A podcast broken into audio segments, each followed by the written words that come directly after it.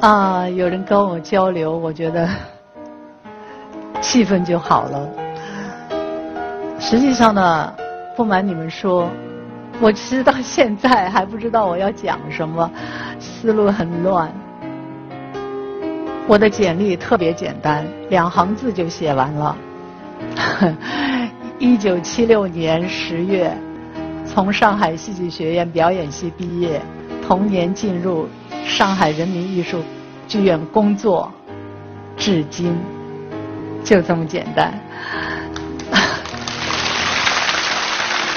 那么我想，啊，人生这么简单，肯定没什么故事。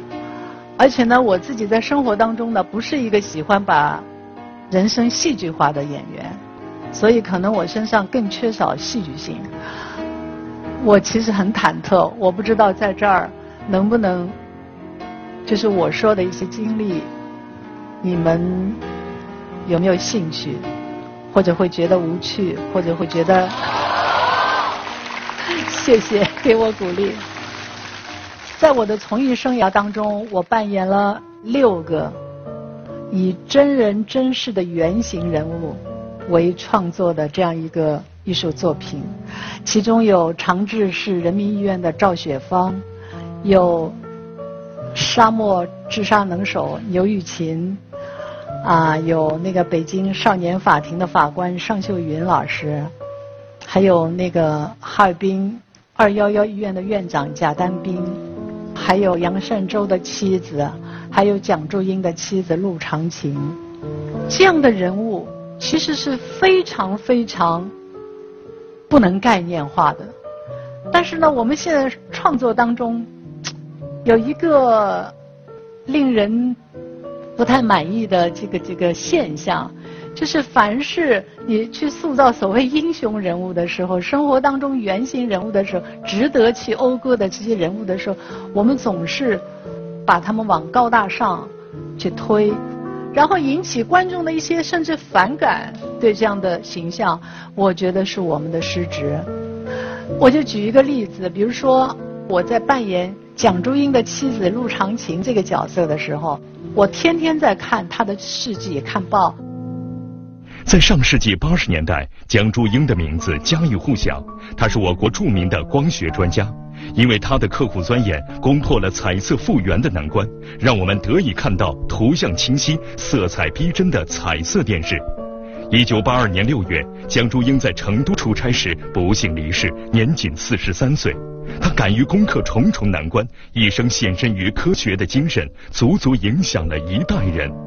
一九九二年，在根据他的真实事迹拍摄的电影《蒋祝英》中，奚美娟出演他的妻子陆长琴。出演这样一个妻子，奚美娟该怎样来迎接这个挑战呢？然后呢，那天他们说把陆长青请来了，让他跟我们说一说。但我不知道为什么那天我特别不想坐在他边上，我特别想有一种距离感来观察他，因为我即将要扮演他。就像这么对着，你在那边，我就坐在这儿，然后我就听她说她丈夫的事情。然后他说着说着吧，他就经常说一句话，他就说：“我其实一点都不想说，我是为了配合你们工作，我真的不想说。”然后呢，等等一会儿又说了，又开始说了。说了一会儿，他又说。我其实真的一点都不想说。后来，这跟我对英雄人物或者英雄人物的家属的那种认知是有差别的。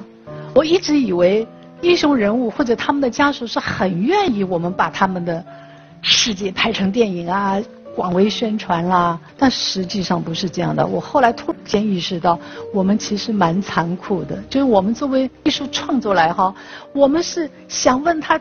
特别越细越仔细越好。她作为一个女性，要从此以后拖着两个小孩，她一个人来这样日子过下去，其实是特别艰难。可是我们也是情有可原，因为我们真的想做的好。但是他一直在那样说。后来休息了，我们就坐到一起了。我就问他，我那时候想好了，我说老蒋去世以后。你作为他的妻子，你是怎么来面对你今后的生活的？然后呢，你是怎么在这十年当中抚养你的孩子的？我我记得我当时问了他三个问题，都是有关他的。然后当时他特别激动，他说：“十年来，所有的记者、报道的人来找我，都是问我老蒋的事儿，从来没有人问过我的体会。”我说：“我要演你，我必须问你的体会，问你的感受。老蒋的事迹，我在报纸上、杂志上都已经看了好多遍了。他原来连家都不让我们去的。”后来他接待我们了，到了他家以后，我们因为想去要一些什么更真实的道具啊什么，到他家看看有没有这些东西，也是出乎我的意料的。他们家一张蒋中英的照片都没有。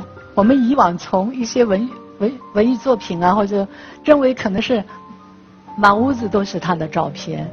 但是一张都没有，因为他说他把老蒋的照片，连报名照他都全部收起来放在箱子底下，他怕看到了会触景生情，他会难过。所以这个也是我意想不到的，就是生活的实质根本不像我们想象的那么概念。然后呢，这些东西我觉得真的是对我塑造这个人物是。非常非常有帮助的。我突然觉得，我应该把它放回人原本的一个位置来，去踏踏实实的体验他这个角色的喜怒哀乐。你想，一个就是一个普通的人家，然后丈夫四十三岁正当年，从长春到成都去出差了，四天以后突然间说在那儿去世了，没了人。你说这样的打击对一个家庭是多么沉重？包括这些认知，都后来放在我的表演里头了。我记得有一场戏，啊，就是人家告诉他，你的丈夫在那个太平间里，他走走走一看，看到太平间两个字，我们原本剧本上写着，我一我这角色一下就冲进去了。后来我就。在拍摄现场问导演，她凭什么相信她丈夫在里头啊？她为什么要冲进去？她可能就是不相信，她哪怕知道，她也不愿意相信。我说她可能转身就走了。她说啊，你不进去啊？那你怎么演啊？我说她可能转身就走了，她不愿意相信。完了，我们就在现场，我就演给他们看一遍。我一看。突然间一转身就走了，然后那个那个带我去拿着钥匙的那个医院的那个那个那个呃保安就在后面追说：“哎呀，你的丈夫是不是姓蒋啊？”这时候他才一下子站定了。他想他的预感终于实现，因为他是瞒着人家，悄悄的到医院里去看，因为所有人都在瞒他。之前不知道，他感觉不对，他自己晚上一个人到医院里去看的。来吧，进来吧。你是不是搞错了？等等，你等等，你丈夫是不是姓蒋啊？这两天科学院研究所没少来人。就等着你了。再转过身来的时候，他就恨不得一步跨进去。我觉得这就是艺术的那种反差力量。所以我就说，蒋竹英这个戏给我最大的感悟就是说，我们不能把这些啊生活当中的原型人物概念化、脸谱化。我真的非常反感艺术当中的概念化，我不要看那样的电影。如果通过我们虚假概念脸谱的演绎，而让观众对这样的人物有所误解、有所误导，我觉得是我们的失职。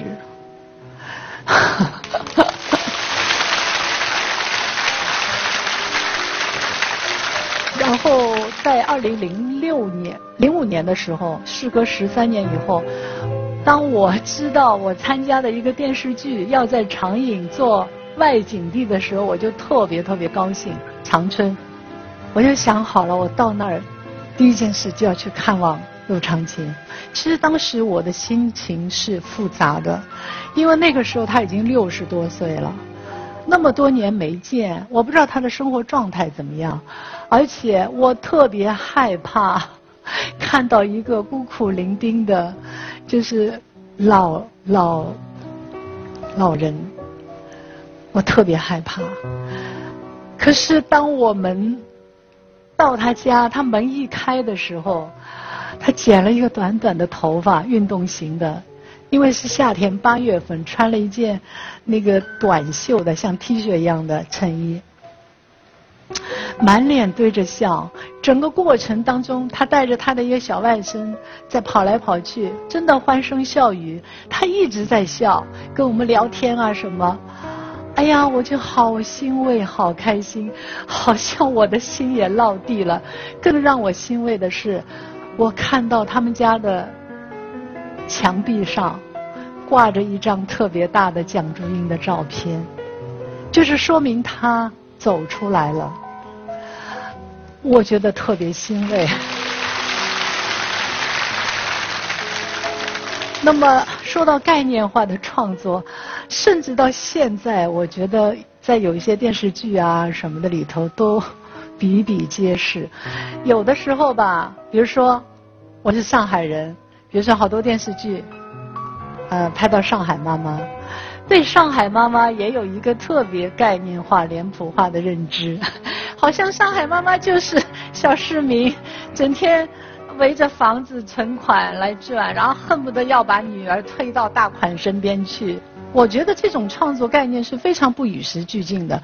实际上，也许在啊计划经济时候，在我们房子特别紧张的时候，可能会有一些这样比较计较钱财啊，就把钱看得很重啊这些。但是实际上，我自己的感受啊，我好多朋友的女儿都嫁给了外地的小伙子。啊，有一次我一个朋友就说，说他们女婿。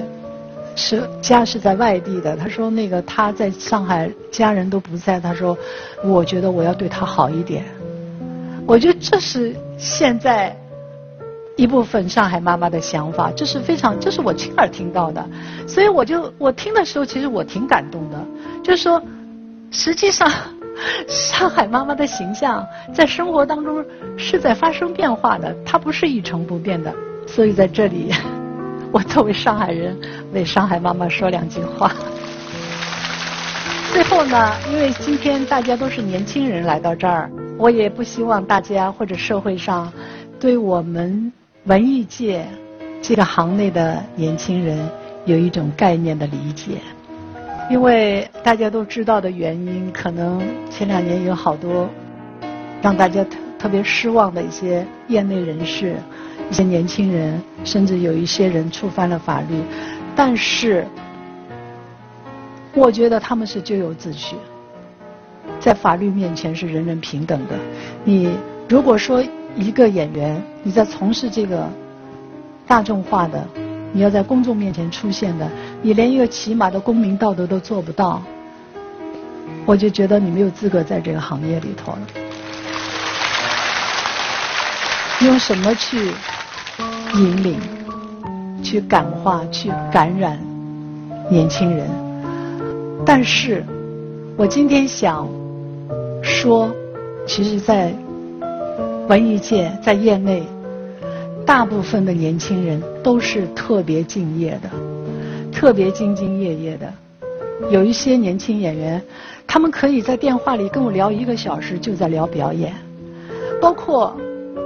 我拍《辣妈正传》的时候，张译有的时候三点钟才睡觉。我说啊，他八点钟又到那个棚里来了。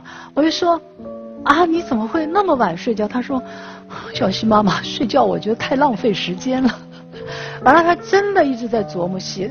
他们之间好多戏，他跟孙俪两个人都是他们自己琢磨出来的。实际上，有好多桥段是他们琢磨出来以后为这个戏加分的，而且。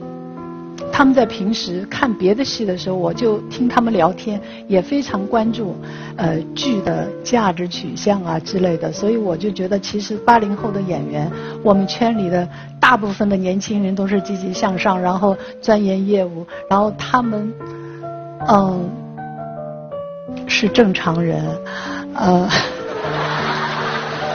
就是不要概念化的去看他们。我有的时候这样告慰自己，我说。我经历了那么多，我还能被这样的东西感动，说明我的心是活的，所以我不会成为一个艺术的匠工。那么最后呢，我想说，